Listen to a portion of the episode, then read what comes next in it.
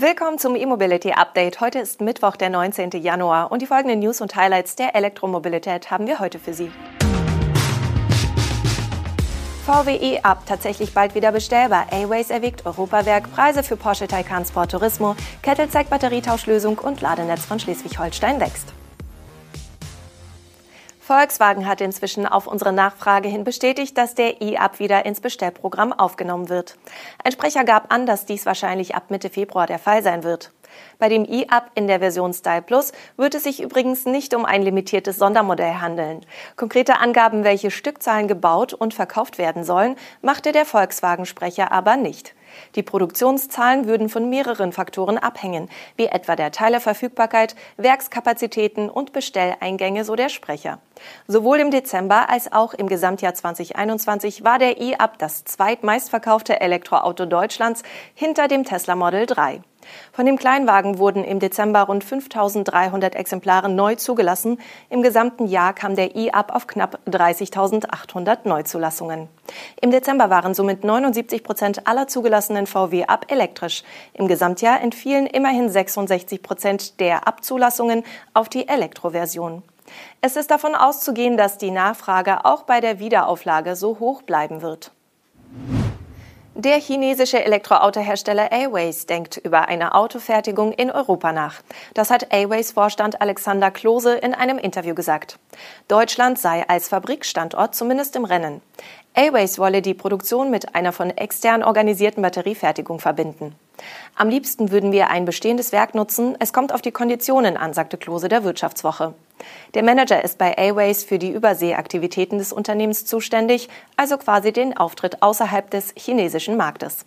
Zudem ist Klose für die Produktionsstrategie verantwortlich. Zu möglichen Standorten in Deutschland und Europa machte Klose gegenüber dem Wirtschaftsmagazin keine weiteren Angaben, sondern verwies darauf, dass man noch ganz am Anfang sei.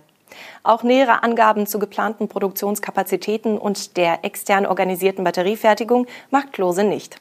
Bisher fertigt das 2017 gegründete Unternehmen den U5 in seinem Werk im chinesischen Shangrao. Dort können bis zu 150.000 Elektroautos pro Jahr gebaut werden. In einer späteren Ausbaustufe sollen bis zu 300.000 möglich sein. Die Fabrik besteht aus einer Stanzerei, einer Karosseriewerkstatt, einer Lackiererei, einer Batteriemontage und einer Montagehalle. Im vergangenen Jahr hat Airways in Deutschland eine vierstellige Zahl von Autos verkauft. In den Absatzzahlen des KBA wird Airways noch nicht separat ausgewiesen. Rund zwei Monate nach der Premiere des Taycan GTS Sport Turismo hat Porsche die Kombikarosserie auch für die weiteren Antriebsversionen des Taycan vorgestellt.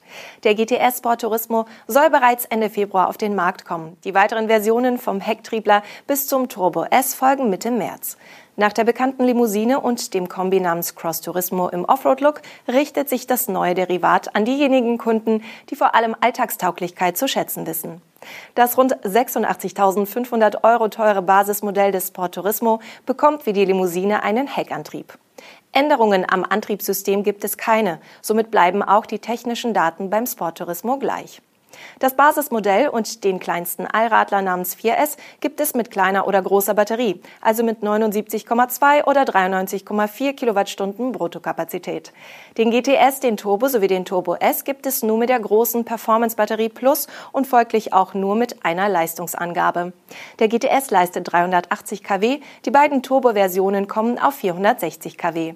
Letztere unterscheiden sich nur in der kurzzeitig verfügbaren Overboost-Leistung, die beim Turbo mit 500 kW und beim Turbo S mit 560 kW angegeben wird. Für das Topmodell werden allerdings auch mindestens 187.288 Euro fällig.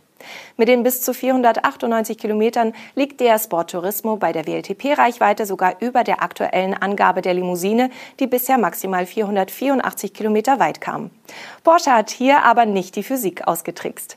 Die WLTP-Werte der Limousine stammen noch von 2019, auch wenn Porsche inzwischen im Alltag höhere Reichweiten erzielen kann. Das zeigt sich auch bei der GTS-Version der Limousine. Diese verfügt ebenfalls über die Verbesserungen und wurde neu homologiert auf 504 Kilometer nach WLTP.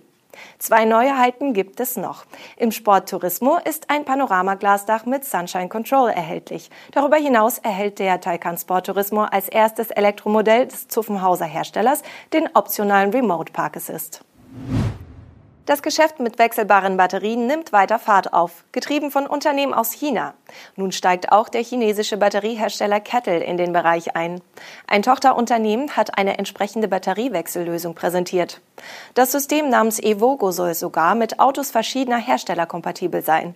Die Batterietauschlösung umfasst dabei Batterieblöcke, schnelle Batteriewechselstationen und eine App. Dem Unternehmen zufolge soll Evogo zunächst in zehn chinesischen Städten ausgerollt werden. Der genaue Zeitplan der Markteinführung wurde aber nicht genannt. Herzstück des Systems sind die Einheitsbatterien von Kettle.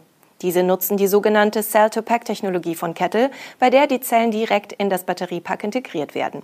Damit soll die gravimetrische Energiedichte bei 160 Wattstunden pro Kilo und die volumetrische Energiedichte bei 325 Wattstunden pro Liter liegen.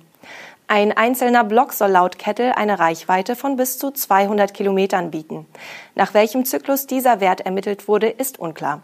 Jeder Batterieblock verfügt über ein integriertes und kabelloses Batteriemanagementsystem. Damit kann sich jede Einheit selbst verwalten und verfügt am Gehäuse über keine weiteren Anschlüsse als den Plus- und Minuspol. Eine Standardwechselstation des Evogo-Systems soll die Grundfläche von drei Parkplätzen einnehmen und dabei bis zu 48 Batterieblocks aufnehmen können. Der Austausch eines Blocks soll rund eine Minute dauern. Die Aussage von Kettle, dass das System auch mit anderen Herstellern kompatibel ist, überrascht etwas, denn eine Umrüstung scheint obligatorisch. Der Ausbau von Ladestationen in Schleswig-Holstein nimmt auch deutlich an Fahrt auf. So lagen dem Netzbetreiber Schleswig-Holstein Netz, kurz SH Netz, zum Jahreswechsel mehr als 5000 Aufträge zum Anschluss von Ladestationen vor. Im Vorjahr waren es noch circa 1000 Anträge, womit sich der Zuwachs verfünffacht hat. Gezählt hat die SH Netz hierbei nach eigenen Angaben sämtliche Aufträge von der kleinen Warbox am Privathaus bis zum Ladepark für Unternehmen oder einer Schnellladestation an der Autobahn. Die SH Netz verweist dabei auch auf das enorme Tempo des Ausbaus. Die erste Ladesäule im Netzgebiet wurde laut der Mitteilung im Oktober 2013 aufgebaut. Inzwischen sind aber mehr als 7000 Ladestationen im Netz registriert. Das bedeutet, erst im Laufe des Jahres 2019 wurde die 1000er Marke geknackt, also nach rund sechs Jahren. Im Jahr 2020 hat sich der Bestand dann bereits verdoppelt, um nun mit 5000 Einheiten aus dem Jahr 2021 auf über 7000 Ladestationen zu kommen. Als Netzbetreiber müssen wir bei jeder Anfrage zunächst eine Prüfung der Netzkapazitäten an der Stelle durchführen, an der die Ladestation errichtet werden soll, erklärt Stefan Strobel, Vorstand von SH Netz. Nur so könne man sicherstellen, dass das Netz die Mehrbelastung aushält. Sollten die Netzkapazitäten nicht ausreichen, müssten Leitungen ertüchtigt werden. So viel aus der Welt der Elektromobilität für heute. Mit unserem E-Mobility Update sind wir am morgigen Donnerstag wieder für Sie da. Bis dahin.